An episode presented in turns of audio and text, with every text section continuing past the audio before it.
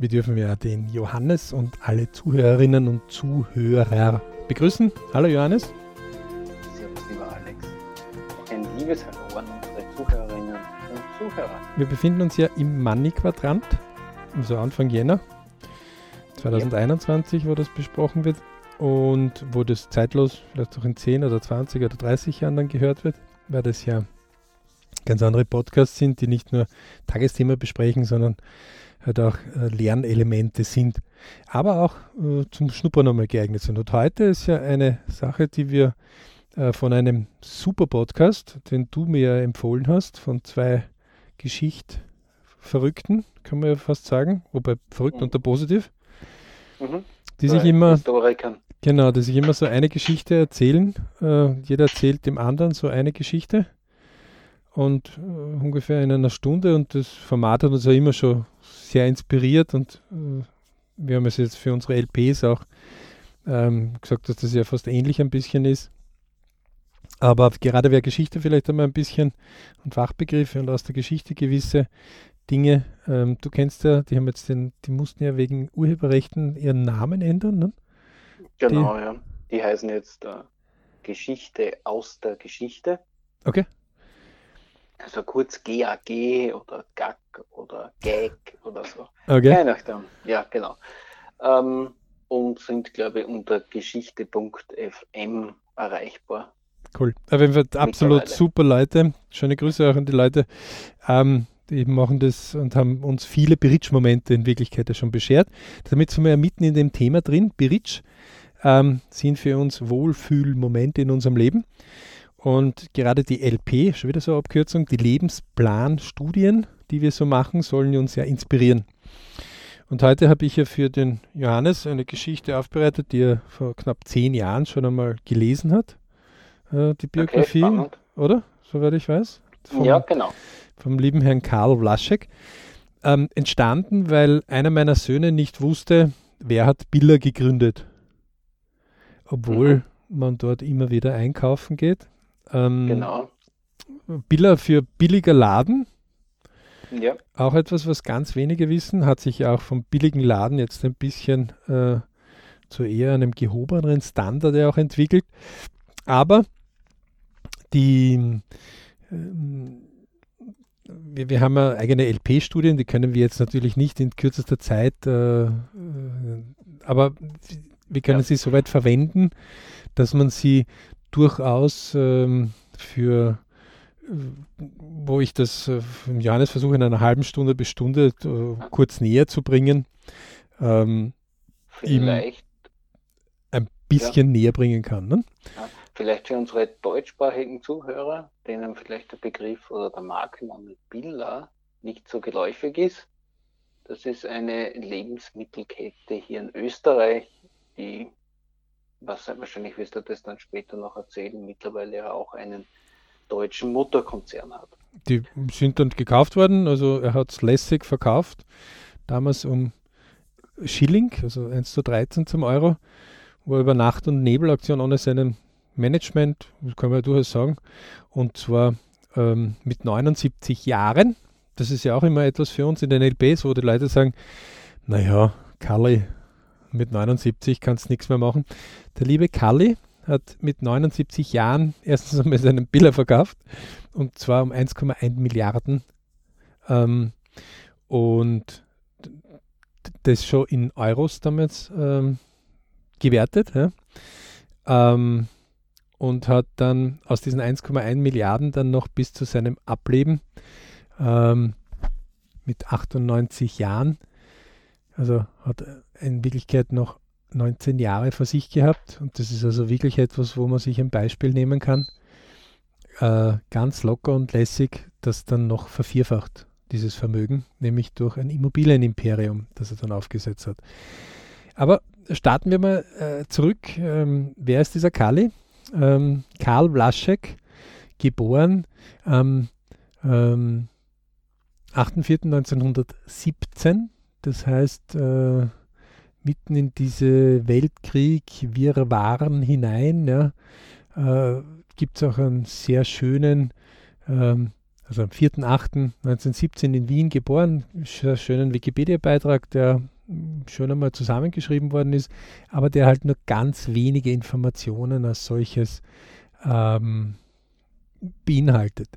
Und ähm, seinen, einer der wenigen Bücher, die es über ihn gibt, das ist Karl Laschek, eine Erfolgsgeschichte, ähm, hat uns ja ewig äh, geärgert, dass es das gar nicht äh, zum Hören auch gibt. Deswegen haben wir es dann irgendwann einmal so weit geschafft, dass wir uns das auch selbst anhören können. Ähm, und das ähm, spannendes Buch kann man also nur empfehlen, denn äh, das ist ein Urgestein österreichischer Geschichte.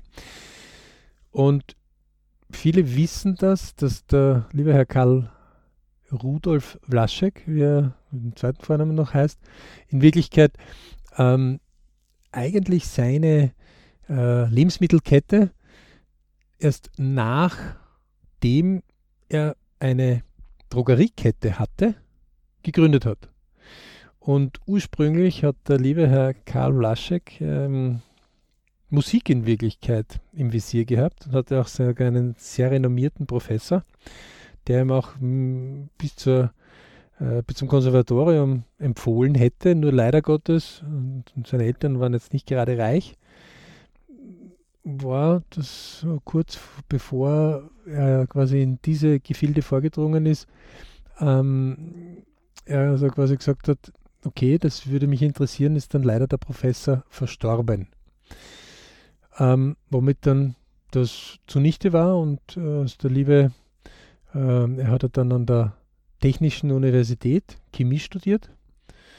Ähm, und mit 21 ist er dann aber eingezogen worden zur Wehrmacht 1938, also Umgebungsradar, wieder mal so klassisch, ne? Etwas, ja, was jetzt ja. den Leuten immer wieder sagen, ein und dieselbe Geschichte in einem anderen ähm, Zeithorizont, aber, also 20 oder 30 Jahre später, würde sich anders ereignen. Ja, aber das äh, Studium der Chemie, der ja damals eine junge Wissenschaft war, das hat er nicht fertig studiert. Hat er gar nicht fertig studiert, musste er auch unterbrechen.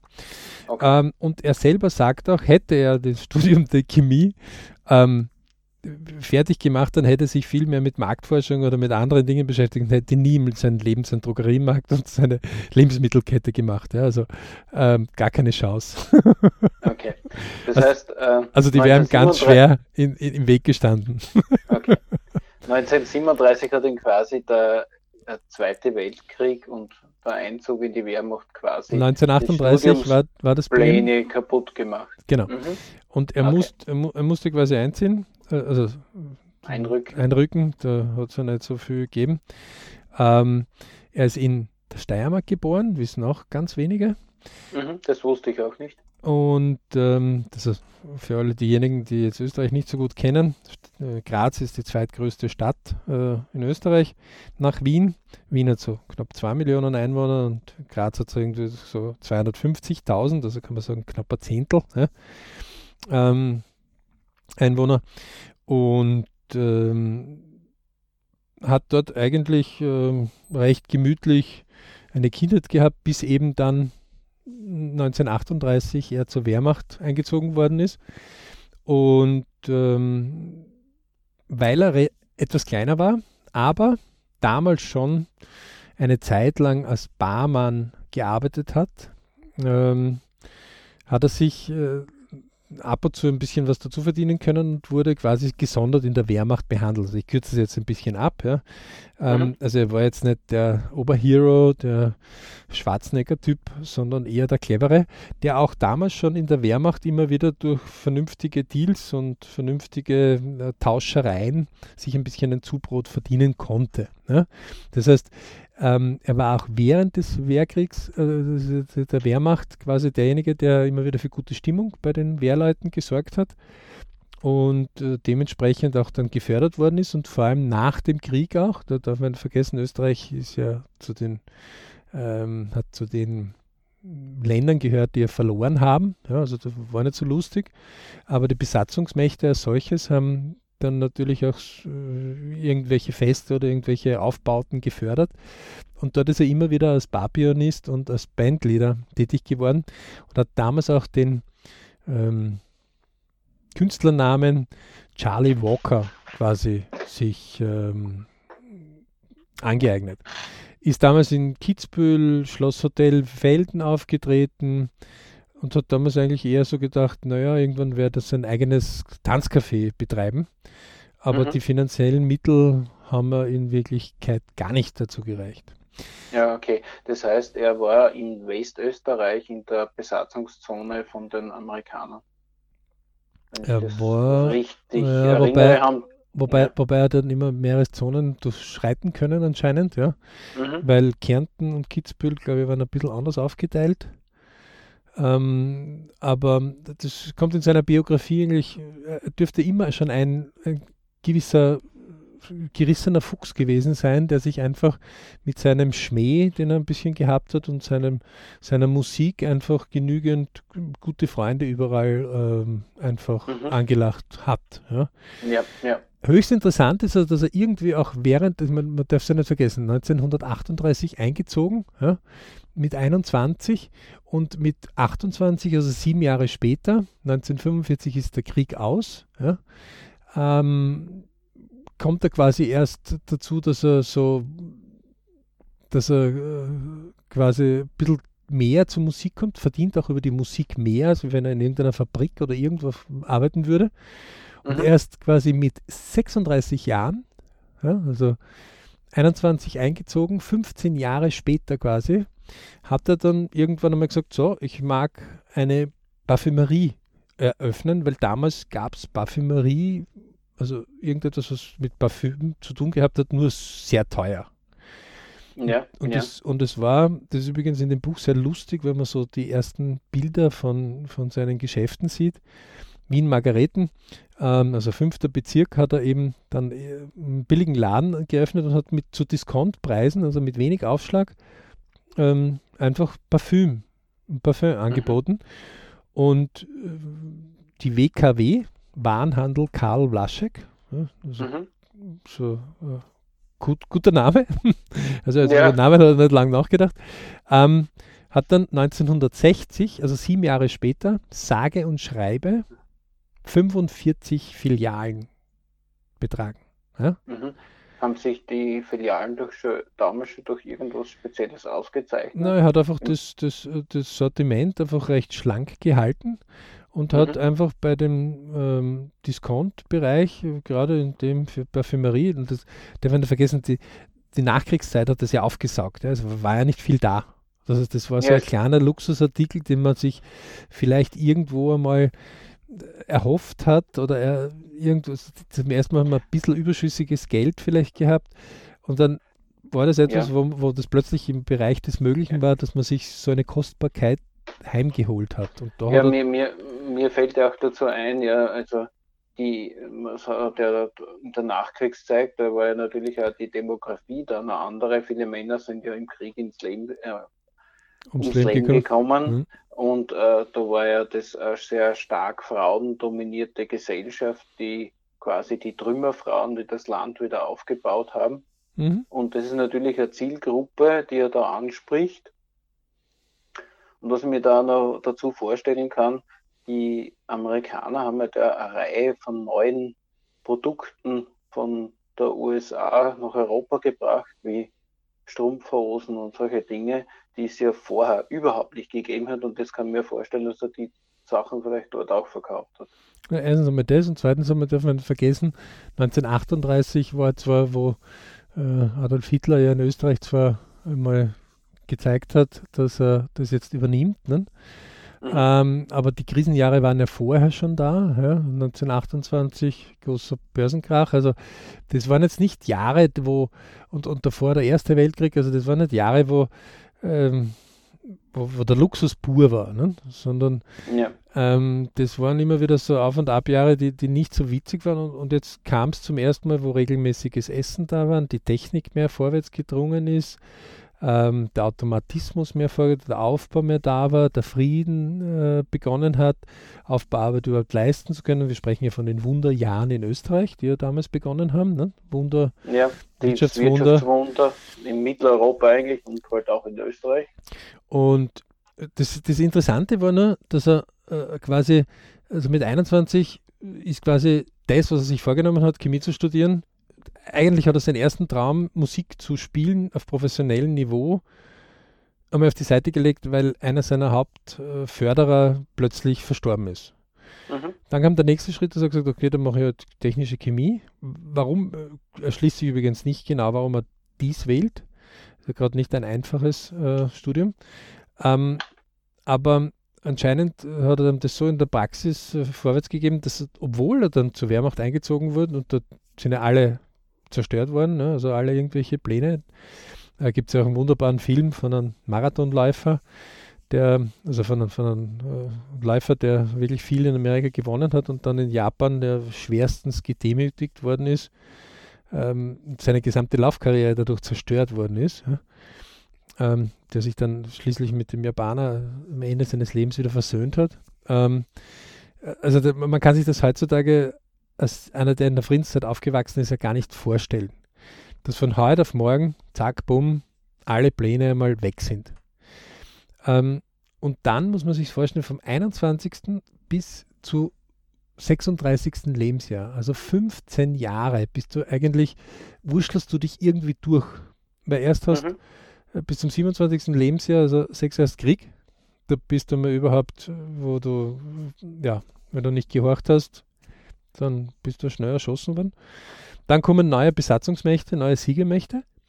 Äh, dann arrangierst du dich wieder dort und dann bist du eigentlich vom 28. Lebensjahr 1945 bis zum 35. Lebensjahr. Also das ist immer für die Leute, die sagen, naja, das geht nicht. Das ist jetzt die LP-Technik, die dir einfach sagt, hey, nimm vielleicht jetzt nicht eine Woche oder einen Tag her, sondern nimm mal einen Monat her oder ein Quartal oder vielleicht zwei Jahre oder drei Jahre. Aber wenn du dort kontinuierlich etwas tust, wirst du dich entwickeln. Wir sprechen von einem Karl Vlaschek, der nachher über 4,2 Milliarden Privatvermögen hatte. Mhm. Euro, nicht Schilling. Ja, also, ja. also der also quasi äh, gerne 70 Jahre später Milliardär war. Ja? Mhm. Und, und, das in einem kleinen Land wie Österreich. Und ja? das in einem, in einem Pfurzland, könnte man fast sagen. Da also wirklich ein Kleinstland. Ähm, das heißt, damals hat der schon gewisse, äh, wir haben ja vor kurzem nach dem Podcast gesprochen, dass reiche Leute, genauso wie arme Leute, ihre Muster weit vorher, bevor die, die halt mehr haben, schon vorher entsteht. Also wir haben ja die Formel im BRC, im Beritsch Club, ähm, V ist gleich E minus K, Vermögen ist gleich Einkommen weniger Kosten. Das heißt, wenn ich kontinuierlich mehr Einkommen habe, als wie ich Kosten habe, dann bleibt mir natürlich pro Monat oder pro Woche immer mehr Geld über. Mhm.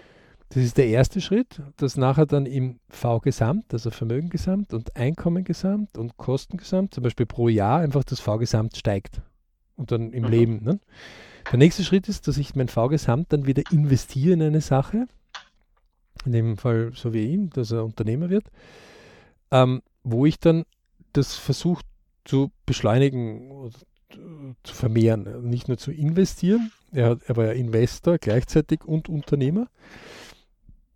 Er hat also als eigener Investor in sein Unternehmen investiert und im Übrigen einmal ähm, hat, hat einen Bankkredit gehabt, dann hat ein Produkt irgendwo nicht so ganz funktioniert dann hat er kurz einmal so ein 60-Tage-Problem gehabt. Ähm, damals waren die Wechsel noch äh, stark da, wo er sich damals geschworen hat, wenn er aus der Klemme wieder rauskommt, er hat dann irgendwelche billigen T-Shirts gekauft und die mit wenig Aufschlag wieder verkauft. Und das war so der Bereich, wo der Discount-Bereich noch gar noch nicht äh, vertreten war in Österreich. Die Supermärkte okay, ja. auch noch ganz wenig.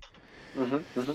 Und dort hat er innerhalb der 60 Tage dann sein Problem mit der Bank gelöst und hat dann damals sich geschworen, ihr könnt mich mal, ich werde nie wieder von einer Bank abhängig, abhängig sein. Mhm.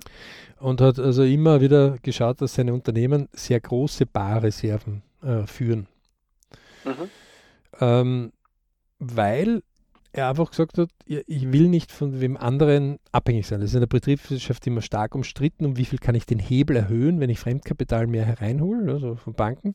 Aber ich muss natürlich auch aufpassen, dass ich dann nicht abhängig werde, wenn ähm, gewisse Marktsituationen plötzlich sich verändern, also wenn das ja, Umgebungsradar ja. sich verändert. Ja. Und das Interessante bei ihm ist, dass er also quasi 19 Semester an der technischen ähm, Universität Chemie und, Ah, und mit 19 Jahren, also 19 1936, Jahren, ja. Okay. dann mit 21 zur Wehrmacht, zack, bumm, also schmeißen wir das Chemiestudium und alles auf die Seite, weil keiner weiß, wo es hingehen wird. Äh, mit 27, respektive 28, also 1945, ähm, Ende des Zweiten Weltkrieges, ja, weißt du auch noch nicht, was los ist, Österreich ist ein Trümmerhaufen. Und dann besinnst du dich dessen, dass du halt als Barmann äh, und, und, und äh, als Unterhalter ja, Mhm, als Musiker in einer Bar, ja. ein bisschen die Leute unterhältst. Äh, Und das macht er dann auch noch bis zu seinem 36. Lebensjahr. Ja, also Mhm. acht Jahre Mhm. lang. Also es ist jetzt nicht so, dass er sagt, eine Woche mache ich das und wenn das in einer Woche nicht funktioniert, dann lasse ich es sein. Mhm. Er hat sich quasi durch die Besatzungszeit durchgespielt mit seiner Musik. So ungefähr. Ja. Ja, er muss ja Kommunikationstalent oder beziehungsweise äh, einen Hang zu einer Kommunikation gehabt Hat haben, um sich da immer zu arrangieren. Das wird wahrscheinlich auch äh, vielleicht so ein Muster sein. Es gibt auch eine lustige Geschichte, wo er einmal auf seinem, ähm, also er hatte auch zur Polizei und zum Militär sehr guten Draht.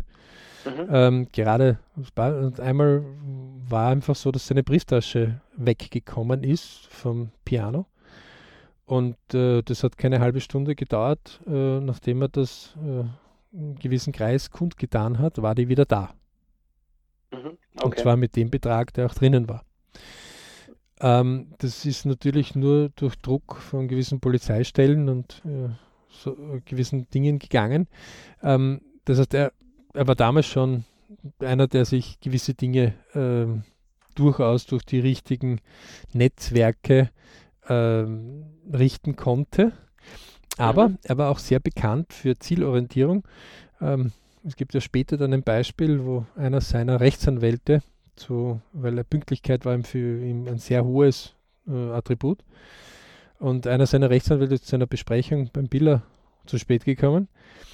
Und ähm, der hat dann gesagt, ja, tut mir leid, aber auf der Autobahn war ein Unfall und deswegen bin ich zu spät gekommen. Und im Vlaschek seine Antwort war, wir sind schon fertig, Sie können wieder fahren. Ähm, sagt er, ja, was soll ich tun, äh, wenn der Unfall ist? Sagt er, einfach früher wegfahren. Ähm, das war Karl Vlaschek, wie er lebte und leibte und das war für ihn wichtig. Er hat also gewisse, wir kommen dann ein bisschen zum Ich und Family auch. Wir haben beim BRC Mhm. immer vier Hauptschwerpunkte, Ich, Family, Work, Money. Und ähm, einer seiner ähm, Augenmerke war Pünktlichkeit. Also das war für ihn ganz wichtig. Und ähm, aber ich möchte mal so mal drüber gehen, damit man so ein Setup von ihm ein bisschen hat. Also Ja. mit ähm, 36 gründete die, die WKW, die Warenhandel Karl Vlaschek und ähm, die 1960 dann bereits 45 Filialen, also sieben Jahre später umfasst. Und zwar Drogerie, nicht, nicht irgendwie mit Lebensmitteln. Erst dann hat er das Konzept auf den Lebensmittelhandel übertragen. Ähm, man darf nicht vergessen, er hat natürlich dann Einladungen auch von Wirtschaftskammer und anderen äh, plötzlich bekommen und hatte dadurch die Möglichkeit, auch zum Beispiel den Migro in der Schweiz kennenzulernen ähm, und auch andere äh, in den USA zum Beispiel Reise zu machen und hat so die Selbstbedienungsläden und Systeme kennengelernt. Und der Mhm. Biller war auch immer einer der ersten, der sehr früh in Lagerlogistik und automatische Abrechnungen sehr früh investiert gehabt hat, weil für ihn das einfach wichtig war. Ja, aber da muss ja ein Weg dazwischen gewesen sein, äh, ähm, in den Drogeriefilialen, um überhaupt so quasi so ein Selbstbedienungskonzept, weil damals waren ja Einzelhandelsgeschäfte ja anders strukturiert. Seine, seine Sachen war einfach, dass er mit günstigen, also mit wenig Aufschlag einfach äh, mehr Volumen gedreht hat und je mehr Volumen er drehen konnte, umso günstiger sind seine Einkaufspreise geworden. Mhm. Ähm, und die konnte er teilweise weitergeben und für ihn war einfach äh, der Diskontmarkt äh, immer das Thema. Mhm. Mhm. Und auch später wurde da immer ausgefeilt und er hat also selbst seine Werbesachen selbst geschrieben. Also zum Beispiel die Farbe des Billers, Rot und Gelb, Mhm. ähm, hat er insofern herausgefunden, dass er sich auf eine Autobahnbrücke gestellt hat und die Autos sich angeschaut, welche ihm am meisten auf, welche ihm, welche ihm auffallen. Mhm. hat einfach festgestellt, die gelben und die roten Autos fallen ihm am meisten auf. Und deswegen äh, wurde vom billiger Laden, also vom Biller, die zwei Farben gelb und rot. Okay, also das heißt sehr auffällige Farben und ein sehr kurzer, sehr eingängiger Name. Genau. Der äh, leicht so aus, auszusprechen ist. Und er hat aber seine Werbestrategien, also zum Beispiel, das war also recht früh, der Hofer, also damals der Aldi, ähm, den Österreich Hofer, die haben sich also immer Wettkämpfe geliefert. Man darf ja nicht vergessen, er hat also quasi ähm, mit 44, 1961 ähm, das Konzept dann übertragen auf den Lebensmittelhandel ja, und hat ja. eben den Biller gegründet, das war 44, ähm, und hat äh, in Wirklichkeit ähm, dann sehr früh, äh, gerade im Discount-Bereich mit den anderen Diskontern im Wettbewerb Woche um Woche auch gewesen. Es gibt zum Beispiel ja. eine Geschichte, wo äh, er Aber irgendwann einmal auf Urlaub gefahren ist, nach einigen Jahren, und dann seinen äh, also äh, hat auch immer wieder Leute abgeworben, ja, also auch von Banken und von anderen, die, die, die ihm gut aufgefallen sind.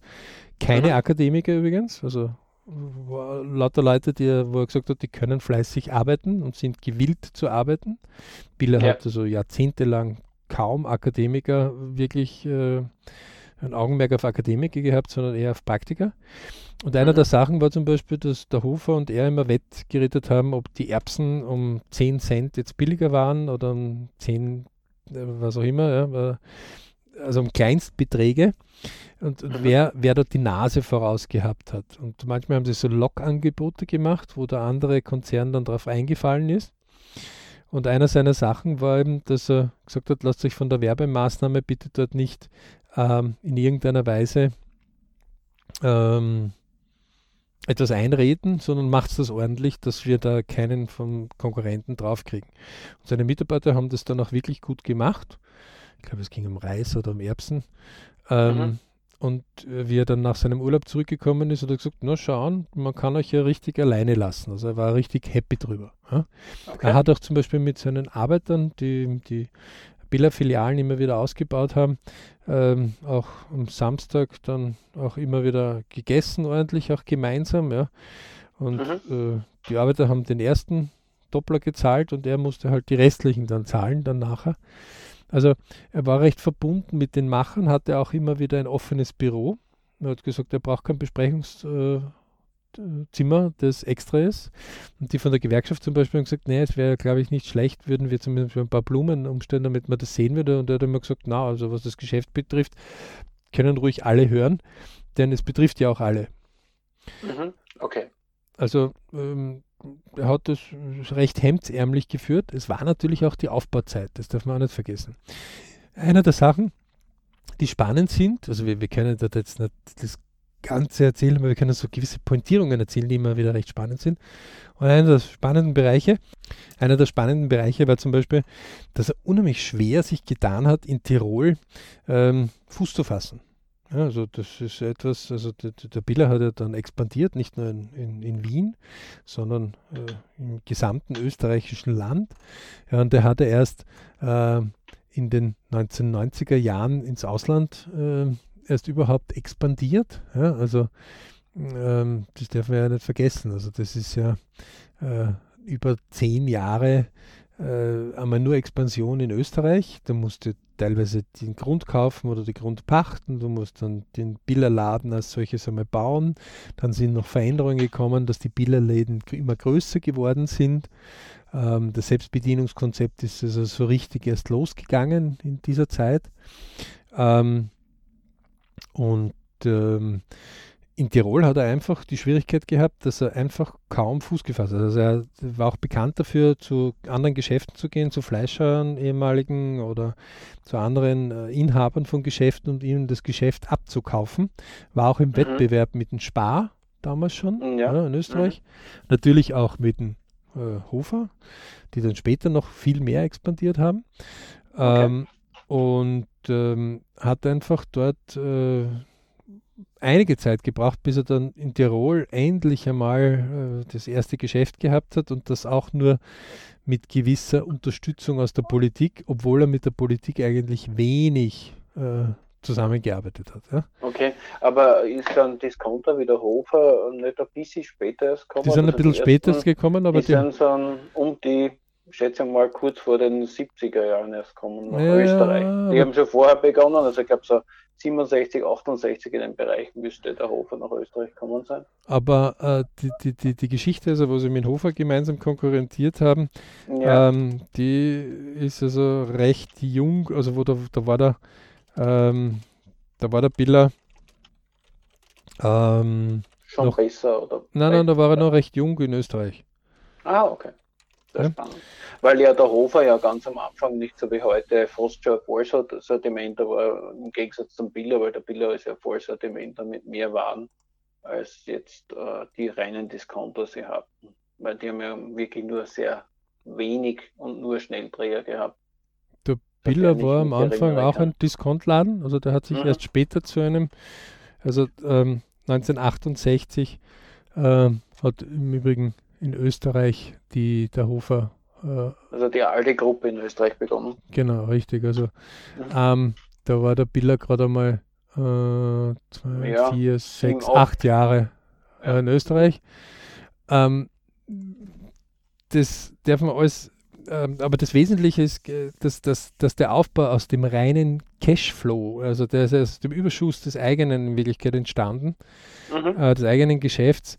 Ähm, natürlich hat es geboomt, aber du musst dir das einmal alles äh, dorthin auch bringen, dass das äh, so funktioniert. Und mhm. dann bist du trotzdem im Wettbewerb mit den anderen Discounters. Also das ist ja jetzt nicht nur, dass der Geschäft gut geht und äh, jeder dich in Ruhe arbeiten lässt, sondern wenn andere äh, Fleißige sehen, dass du gutes Geld verdienst, gibt es natürlich einige Nachahmer, die das dann mitziehen. Und Aldi ja, war natürlich vom Kohle her äh, viel größer schon, weil die waren in Deutschland schon unterwegs. Ähm, und äh, haben natürlich äh, dort einfach den Angriff äh, losgelegt, äh, weil sie einfach äh, das umsetzen wollten. Ja? Ähm, mhm. die, er hat letztendlich das dann wirklich zu einem ähm, bis quasi eher 73 ungefähr war, 1990. Erst dann ist in Wirklichkeit beim Biller ja der, das Auslandskonzept losgegangen. Ähm, das muss man sich auch natürlich klar sein. 1990 ist also quasi zehn Jahre bevor der Euro richtig losgeht. Ne? Ja. Ähm, natürlich sind die ehemaligen Ostblockstaaten, die jetzt da systematisch dazukommen, österreichische Geschichte oft noch verbunden mit Österreichs Geschichten, also vor allem die, die ähm, irgendwo Fabriken oder Netzwerke oder wirtschaftliche Netzwerke gehabt haben. Das haben auch die Banken ja davon profitiert. Und auch der mhm. Biller hat ja damals äh, davon profitiert und ist eben in diese Länder dann besonders eingestiegen, weil natürlich auch die Rechtssicherheit da war, der Kommunismus ja zurückgegangen ist oder gar weg gewesen ist. Ja. Dann ähm, einfach eine gewisse Rechtsgrundlage da war und man diese Chancen versucht hat zu nutzen. Ne? Da darf man nicht vergessen, ja. da gibt es ja ein Tesco, also da gibt es ja zum Beispiel äh, englische Marken, das in der Slowakei, ja? also das ist der Biller weit hinten gewesen, auch der Hofer, die kommen jetzt langsam.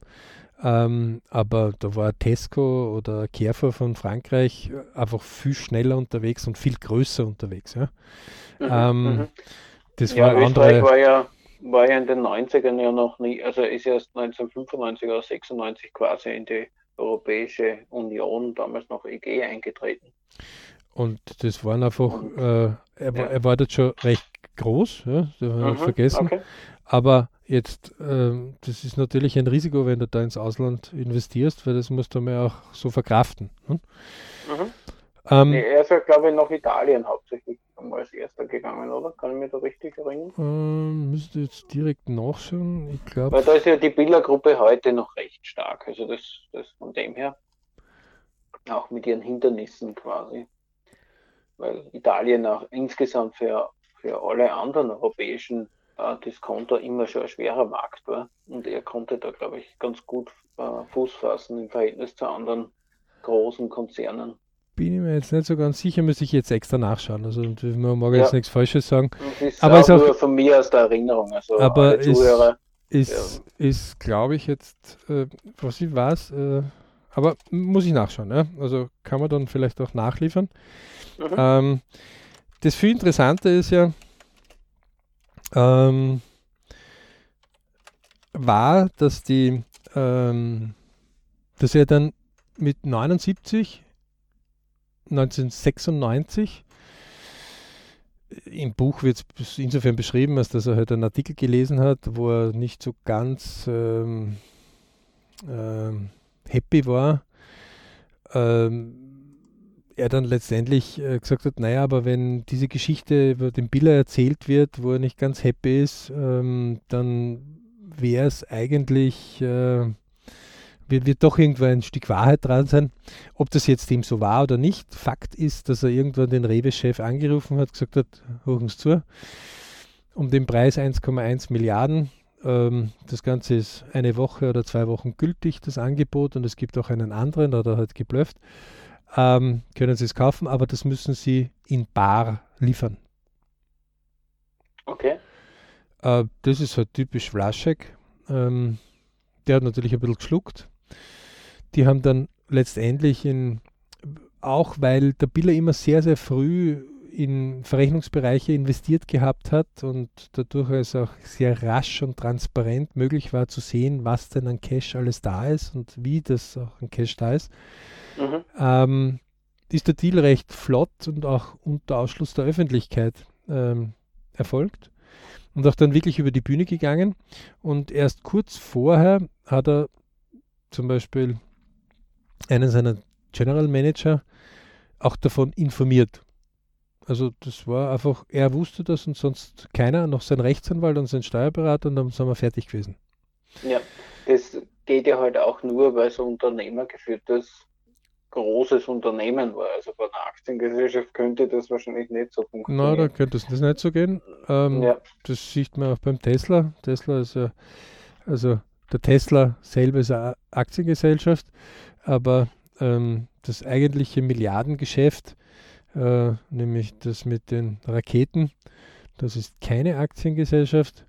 Und ähm, es gab damals riesige Probleme, wo der Elon Musk zum Beispiel aus der Aktiengesellschaft Geld darüber gepumpt hat ähm, in die Raketengesellschaft. Äh, ja, das hat halt gewisse Vor- und gewisse Nachteile. Ne? Mhm. Ähm, für ihn war es Eigentümer geführt. Äh, er hat auch immer gehasst, wenn ihm irgendwer da hineingeredet hat. Er hat auch zum Beispiel gewisse Steuermodelle recht früh erkannt und die auch sofort umgesetzt und genutzt. Ähm, war also dort immer wieder äh, experimentierfreudig, solange das immer Hand und Fuß gehabt hat und war auch immer einer, der in irgendein Geschäft hineingegangen ist und sofort sich Quadratmeterpreise oder Umsätze ausgerechnet hat pro Quadratmeter um es abzuschätzen. Also dieses Kopfrechnen war ihm nie ein Gräuel und nie ein Problem. Das kam einfach aus dem, dass er damals schon äh, gewisse Umsätze und welche Produkte gehen gut und welche gehen weniger gut von Beginn an, also seiner Discounthandels, also von 1953 weg immer schon gemacht hat und damals die EDV ja überhaupt noch nicht so weit war.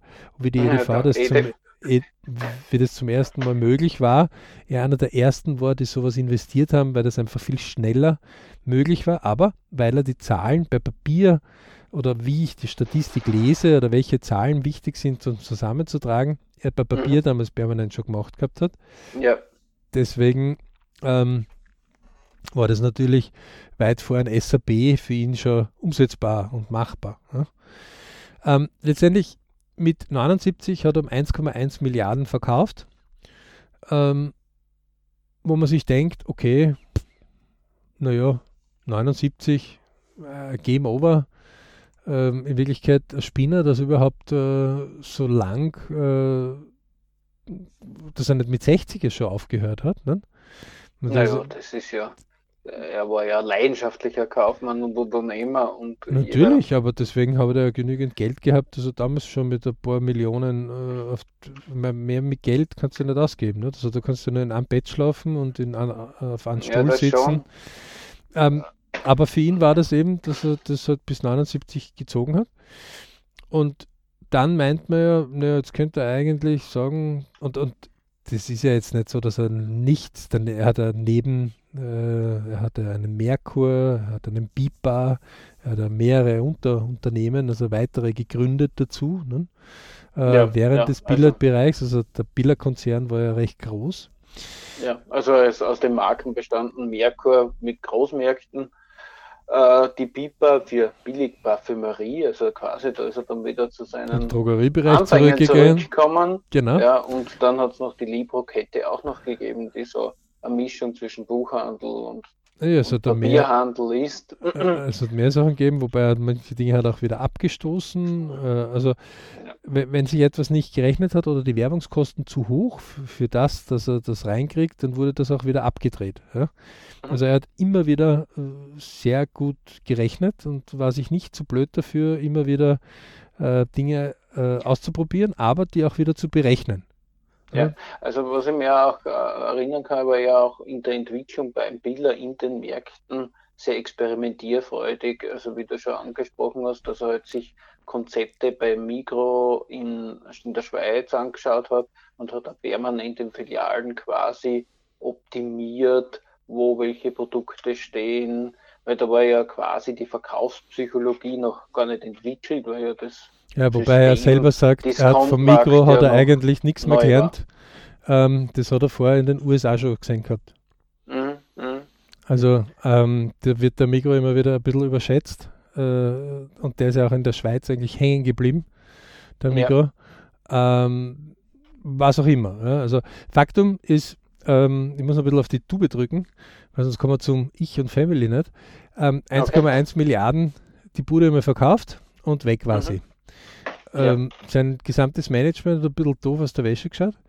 Mhm. Ähm, er hat nachher Was? versucht, die Kreditanstalt, eine Bank zu kaufen, die gerade privatisiert worden ist äh, mhm. äh, in Österreich, die zweitgrößte Bank Österreichs. Und ähm, er bekam nicht den Zuschlag und hat daraufhin aber in Immobilien investiert und zwar eher ja. in gehobeneres Niveau. Und ja. zwar Palais in der Wiener Innenstadt, also das Kinski, das Ferstl, das Harrach. Mhm. Mhm. Aber auch Bürotürme zum Beispiel. Ähm, ja, aber hat er nicht den größten Coup eigentlich gemacht beim Verkauf mit, mit den Biller-Filialen, weil er eigentlich ja nur das operative Geschäft verkauft hat und die Grundstücke, auf denen die Filialen alle... gestanden sind, nicht, also die ihm gehört haben, sondern hat das quasi dann dem Nachfolgeunternehmen dann weiterhin verpachtet.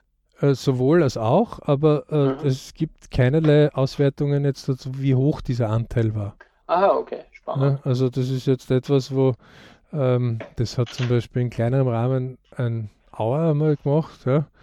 Ähm, mhm. ähm, aber ähm, bei dem Biller ist es jetzt nicht überliefert und wüsste ich jetzt auch nicht. Und äh, okay. hätte ich jetzt weil auch keine. Solchen, äh, Entschuldigung, dass ich dich wieder unterbrich, weil in solchen Prestigeprojekten wie am Palais in Wien, was ja mehr Paris, äh, so ein Prestigeobjekt ist, da verdient man ja wahrscheinlich. Nein, das ist ein großer Irrtum. Er hat wirklich gut verdient.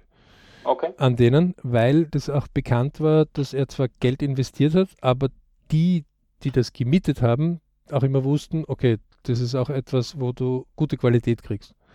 Okay. Ähm, und er hat ja sogar einer der Immobilien, äh, Großimmobilienverwalter äh, dann auch gekauft, hat sie aber rasch entschlackt zum Beispiel weil einfach der Verwaltungsaufwand zu groß war. Also hat dann sofort die Teile, die ihn nicht interessiert haben, wieder rausgeschmissen und wieder verkauft, respektive mit dem Management-Buyout einfach rauslassen.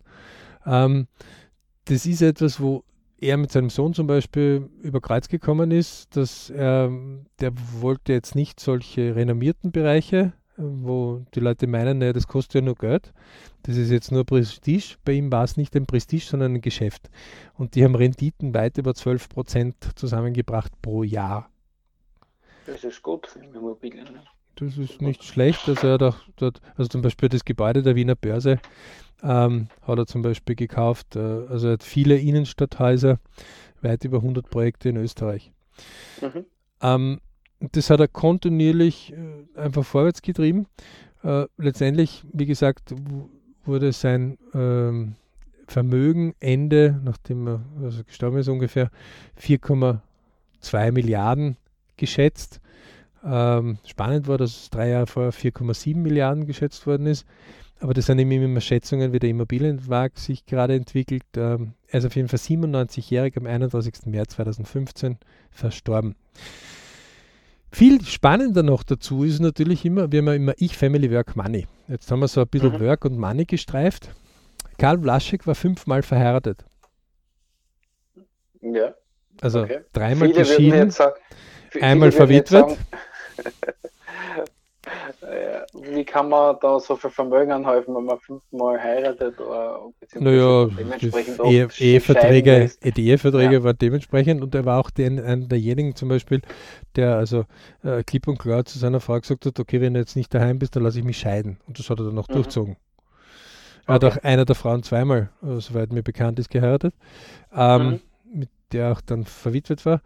Ähm, aber er hat zum Beispiel auch ein Inserat aufgegeben, äh, gut situierter älterer Herr ähm, sucht Bekanntschaft und das wurde dann per Brief äh, eben evaluiert, welche dazu passen würde. Übrigens, der okay. Amazon-Gründer hat auch eine Excel-Liste geschrieben. Der, äh, Bezos, welche Frau zu ihm passen würde und hat so seine mhm. Frau kennengelernt. Ist ja ist ja auch nichts dabei. Es ist eine seine, Art und Weise, wie seine man Wünsche und Ziele niederschreibt. Ne? Er selbst sagt, ähm, beim Geschäft bin ich gut, bei den Weiber bin ich ein Depp. Zitat von ihm. Mhm. Ähm, wobei, er hat nichts anbrennen lassen. Also er war halt einer, der nicht alleine sein wollte. Das wollte er auch nicht. Er hat aber auch mhm. hier verlangt, dass seine Frau dann daheim ist, ähm, dass sie kocht und dass sie Zeit mit ihm verbringt. Ja? Mhm. Ähm, und natürlich hat er so seine Lebensabschnitte gehabt, wo er irgendwann einmal sich in zwei, ich glaube, Löwen verliebt gehabt hat oder Leoparden, irgendwelche Katzenviecher. Und die hat er dann vom ähm, Tiergarten einfach ausgeborgt gehabt. Wir kaufen, glaube ich, konnte er sie nicht richtig. Natürlich hat er das genossen, dass manche dann erschrocken sind, wie sie diese Raubtiere plötzlich bei ihm gesehen haben. Ne?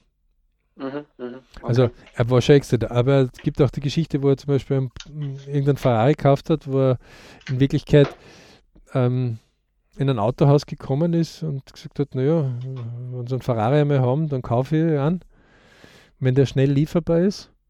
Und der Verkäufer dann wirklich ein paar Wochen später angerufen und gesagt, Ihr Ferrari ist da. Und der dann ziemlich doof aus der Wäsche geschaut hat, weil der natürlich so frech äh, das positioniert gehabt hat, er den dann gekauft hat und er den zum Beispiel dann verwendet hat, um die besten Mitarbeiter so zu motivieren, weil ihn selber hat das Auto eigentlich weniger interessiert, weil es war unbequem zu fahren. Ähm, aber für seine Mitarbeiter und für die Motivation äh, des Unternehmens äh, war es einfach wichtig. Mhm, mh. Wichtig Hat war für ihn aber auch, und das äh, ist noch wichtig jetzt, ähm, Loyalität. Also er ist unheimlich auf Loyalität gestanden. Und äh, wie halt irgendwelche Manager von ihm ähm, versucht haben, sich selbstständig zu machen, während sie noch bei ihm gearbeitet haben, ähm, hat er einfach Rambazamba gespielt und sie sofort äh, vor die Tür gestellt. Aber zum Beispiel der Veit Schalle ist einer seiner Generalmanager, ähm, der später auch äh, wirklich sehr, sehr bekannter Manager in Österreich äh, geworden ist ähm, und von Rewe dann auch übernommen worden ist, ähm, der, den hat er gefördert ja, und war auch die rechte Hand von ihm. Mhm, mhm. Hat er, nachdem er ja fünfmal verheiratet war, hat er viele Kinder oder? Na, zwei Kinder nur. Mhm. Ähm, und äh, aus der ersten und aus der zweiten Ehe. Ähm, ja. Okay äh, ist aus, weil du das vorher erwähnt hast, aus den ehemaligen Managern irgendwo wirklich einmal ein namhaftes Unternehmen noch entstanden? Soweit ich Oder? weiß, ist der Veit Schalle nur, äh, also nur, das ist einer äh, bei Rewe ziemlich groß dann geworden. Ja. Das ist so ähnlich wie beim ähm, Stronach ähm, wo dessen Manager auch dann groß geworden sind. Wie weit die das dann, habe ich nicht untersucht, okay. weil allein, allein der Vlaschek ja eine Riesenstory ist. Ich meine, 97 Jahre ja. Leben ja.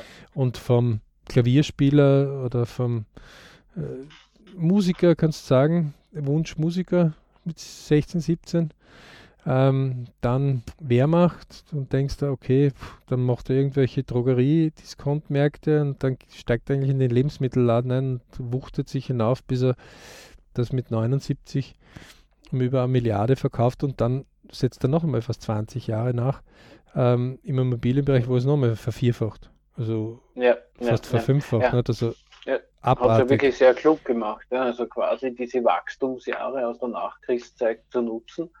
Keine Frage, dass er gut war. Und dann auch, wo quasi sich der Lebensmittelhandel dann immer mehr verdichtet hat und die Konkurrenz härter wurde, gerade in den 90er mit der Eröffnung, äh, Öffnung zur EU hin und so weiter, hat er die Branche ganz klug gewechselt, weil die Immobilienpreise sind ja in den, diesen Jahren sehr raufgegangen. Ne? Ja, das ist einfach der, der, der- Start gewesen zu, zum, zum Aufgang dazu. Aber er war natürlich auch ein bisschen exzentrik. Also es ist bekannt darüber, dass äh, zum Beispiel, ähm, mit der Story möchte ich dann fast auch ein bisschen aufhören. Also er war derjenige, der immer wieder gerechnet hat. Also das hat er äh, kontinuierlich gemacht, hat, war sich auch nicht so schäbig im Lager hinten auszuhelfen und ähm, äh, das, äh, die, die permanenten Berechnungen und Stückzahlen äh, Vordermann zu halten. Ähm, also hat nie so einen eigenen Chef, riesengroßen Bereich lange gehabt, aber das war ihm nicht wichtig. Ähm, aber wenn es dann um sein Privates gegangen ist und er ist zum Beispiel, Frankreich zum Beispiel hat er gern gehabt, also ähm, gerade das Mediterranee und das Klima dort. Ja, Mhm. irgendwann waren halt einfach die Sachen ausgebucht ähm, und es gab nichts zu finden, wo man, wa- was, was, ich ihm, was ihm halt vorgeschwebt hat, ist er einfach dann zu einem Immobilienmann gefahren, hat gesagt, was ist das schönste Anwesen, das gibt. Ich kaufe es, äh, wenn es heute Nachmittag möbliert beziehbar ist. Und das hat er dann auch gekauft. War einer der schönsten Villen in der Gegend. Mhm. Eineinhalb Jahre später wurde es dann durch irgendwelche Medienleute aufgedeckt und dann war es vorbei mit der Ruhe dort. Okay. Ähm, und dann hat er es genauso schnell wieder verkauft. Mhm. Mhm. Okay. Also, wenn ihm was, äh, wenn ihm was gestochen hat im Hafer, dann hat er das umgesetzt, ohne Wenn und Aber. War sehr fokussiert, sehr zielorientiert. Auch diese damalige erste Schlappe, wo es einmal ein bisschen um Geld gegangen ist, wo er gesagt hat, "Puh, jetzt bin ich zu viel abhängig von den Banken, wo er sich einfach dann äh, gewisse Produkte, ich glaube T-Shirts waren es aus Italien, reingeholt hat. Na, ich glaube, es waren Handtaschen oder so. Nein, ich Irgendwas glaube, es waren T-Shirts. Gut. Aber Okay. es war irgend so was Kurzes, Einfaches, mit einem minimalsten Aufschlag und einer vernünftigen Stückzahl und dann hat er das recht schnell behoben Ja. gehabt. Das heißt, er hat ganz kurz einen Cashflow gebraucht, um sich dort frei zu. Genau, wieder, So. wieder zu atmen und genügend Geld zu haben. Mhm. Und ähm, hat einfach sein, seinen ähm, Weg gemacht. Ähm, war eigentlich unter Anführungszeichen für seine Verhältnisse sparsam. Ja? Mhm. Ähm, denn man darf jetzt nicht vergessen, ähm, das, also er war schon bekannt unter seinen Freunden, dass ähm, wenn er Feste ausgerichtet hat, die ordentlich waren und wenn die Leute sich einmal bedankt haben, dann war das genug, weil das war ihm wichtig. Aber Mhm. ähm, Hard Play, Hard Work könnte man bei ihm unterschreiben. Er hat gut gearbeitet und auch dafür ordentliches geleistet, nämlich über Jahrzehnte. Ja, also man darf jetzt nicht äh, vergessen, wir sprechen da über jemanden, der 10, 20, 30, 40, 50, 60, 70 Jahre ähm, nachdem der Weltkrieg aus war, gearbeitet hat und davon fast 60 Jahre als Selbstständiger. Ja, Wenn ich jetzt das noch rechne, als Barpianist 70 Jahre als Selbstständiger, nicht? Von, vom Genau. 28. Lebensjahr bis quasi zum 98. Lebensjahr. Ähm, das sind 70 Jahre. Ne? ja, ja, genau 70 Jahre, ja. Also äh, und seine Kontinuität, also das ist, da fällt mir Warren Buffett wieder dazu ein oder auch ein Mateschitz oder andere wirkliche Giganten. Es ist die Kontinuität, die einfach beeindruckend ist. Es ist diese täglich, wöchentlich, monatlich, jährliche, Jahrzehnte Kontinuität, die wirklich unfassbar ist, äh, wo der Ziel fokussiert einfach dort täglich seine ähm, Hürden nimmt und einfach ähm, immer weiter seinen Weg geht. Tja, das Ja. war also so ein bisschen ein LP, einmal erzählt von Karl Blaschek. Ähm, liebe Leute, wir können euch immer nur empfehlen, bucht einen der LB-Seminare äh, oder lernst das, diese LB-Techniken kennen, denn alle, die einmal solche Dinge durchmachen, sagen, unfassbar, wie viele Dinge man eigentlich so erlebt, gesehen und gehört hat, die man sonst nie ähm, so festgestellt hätte. Mhm.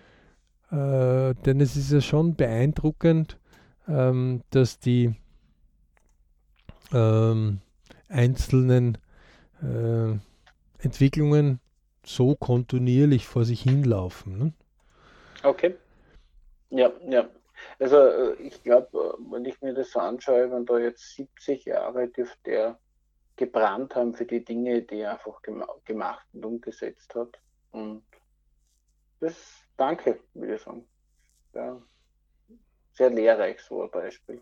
Also und jeder, der irgendein Produkt äh, irgendwo einmal positioniert und sagt, nee, jetzt muss ich da das selbst irgendwie schreiben. Karl Blaschek hat das auch getan. Lange. Sehr lange. hat er jede Werbeanzeige selber geschrieben. Selber entworfen und selber geschrieben. Und später haben es dann seine Leute entworfen und er hat es kontrolliert. Also jeder, der glaubt, es steckt nichts in ihm drinnen, niemand weiß, was in einem drinnen steckt. Ne? Die Frage ist, was man aus sich herausholt. Auf jeden Fall mit Kontinuität und viel Fleiß kommt man recht weit.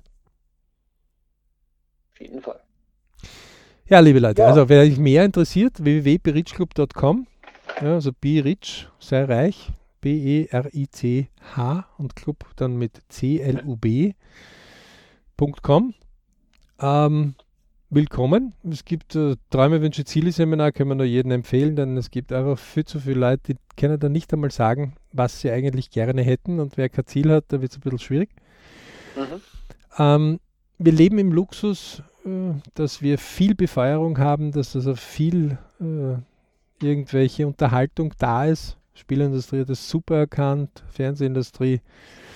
Ähm, es gibt sehr viel Unterhaltung und es gibt natürlich viele, wo irgendwelche Spots da drauf gerichtet werden, kurz irgendeine Meldung von eingeht. Also wer also mal nur die Tageszeitungen sammelt, die er so liest in einem Monat, wundert sich, wo, woher dieser meterhohe Stoß dann daherkommt, der dann mhm. gesammelt das plötzlich ergibt. Und wer sich dann fragt, was habe ich eigentlich vor zwei Tagen gelesen und hilft das meinen Träumen, Wünschen und Zielen, kommt auf drauf, das ist also keine Ahnung, was ich so vor zwei, drei Tagen gelesen habe. Aber irgendwie bei meinen Träumen, Wünschen und Zielen bin ich nicht wirklich weiter. Eigentlich weiß ich gar nicht, was ich will. Und oft ist man dann in der Situation, dass man aufgegeben hat und gesagt, naja, man kann gar nicht wissen, was man will. Ähm, unsere Frage ist immer, wer es da kann. Ist das ein Herr oder eine Frau oder irgendeine Brieftabe oder wo, wo steht das geschrieben?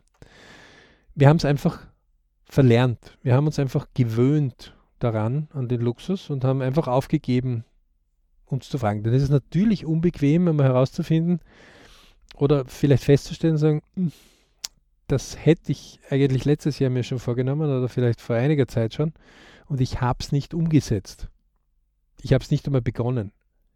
Das ist aber keine Schande, denn auch gerade bei einem Blaschek sieht man, dass der öfters immer wieder, und die Biografie ist absolut äh, lesenswert, ist auch lustig geschrieben, ähm, der hat so seine Problemchen gehabt. Ja. Also er selber sagte von sich, ähm, beim Geschäft bin ich gut, bei den Weiber bin ich ein Depp.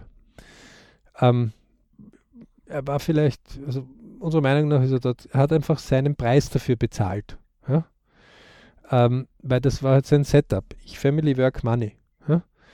Ähm, und das war für ihn halt so wichtig, so zu leben. Ähm, nur mit Geld allein hilft es ja nichts. Das haben wir ja schon mehrfach äh, besprochen und es gibt ja eine Untersuchung vielmehr. Für uns ist aber viel wichtiger, dass jeder seine Bridge-Zustände selbst erreicht. Dazu muss ich aber mal wissen, was will ich denn überhaupt und muss es mein Leben selbst navigieren. Und dafür ist der Bridge Club gegründet worden. Es gibt auch den Bipur Club, den haben wir auch. Ähm, den haben wir aber eigentlich nur wegen der Dualität. Ähm, was aber jetzt nicht reicht, dass wir dort die Armen versammeln, sondern äh, für uns sind die Leute, die bewusst ihr eigenes Leben tapetieren und zerstören weil sie meinen, sie müssen festhalten an irgendwelchen schlechten Gewohnheiten. Es ist nie zu spät, damit zu beginnen und solange man noch nicht in der Kiste drinnen liegt, wie man bei uns so schön sagt, also solange man noch im irdischen Leben ist, ist es nicht zu spät, etwas Gutes zu tun für sich selbst. Mhm. Denn der wichtigste Mensch auf der Welt für einen selbst ist man selber. Denn wenn das Ich nicht da ist, kann es der Family nicht helfen und auch nicht der Work. Und Ich, Family und Work macht Money. Und wenn ihr wieder mal vielleicht, ja, keine Ahnung, kann ja sein, ähm, so ein Moment dann sagt, ob wir das schaffen werden, pff, naja, dann gebt sich so einen Ruck, lest mal wieder solche Geschichten, die sind sehr spannend. Verzichtet vielleicht einmal ein oder zweimal auf einen Fernsehabend und tut lieber bewusst irgendeine Biografie von etwas lesen, was euch gefällt. Vielleicht von einem Geschäft, wo ihr sagt, da gehe ich gerne einkaufen, äh, vielleicht von einem Unternehmer, der euch irgendwo beeindruckt oder vielleicht von irgendeiner Person, die euch beeindruckt. Ja. Kann auch ein Schriftsteller sein oder kann auch irgendeine normale Person sein. Ähm, versucht dort einmal einzutauchen, nur ein oder zwei Dinge vielleicht kennenzulernen, die euch inspirieren können. Denn wenn ihr das gemacht habt, also nur ein oder zwei Dinge Inspiration gewonnen habt für euer eigenes Leben, oder für gar für eure eigenen Träume, Wünsche und Ziele, habt ihr schon gewonnen. Ähm, in dem Sinne wünschen wir euch ganz, ganz viele Berichtsmomente. Ja, es ist oft ein bisschen Arbeit notwendig, aber wer kontinuierlich Arbeit aufwendet und kontinuierlich etwas tut, der kann gar nicht äh, unerfolgreich sein, der muss erfolgreich werden. Wie viel Erfolg er dann hat, das hängt von seiner eigenen Definition und von seinem eigenen Tun ab. Und wie üblich, Johannes, du das Schlusswort? Ich bedanke mich fürs Dabeisein und wenn ihr mehr darüber wissen wollt, was wir unter Berich verstehen, also nicht nur im Bereich Money, dann schaut auf unserer Webseite vorbei. Danke fürs Dabeisein und bis zum nächsten Mal.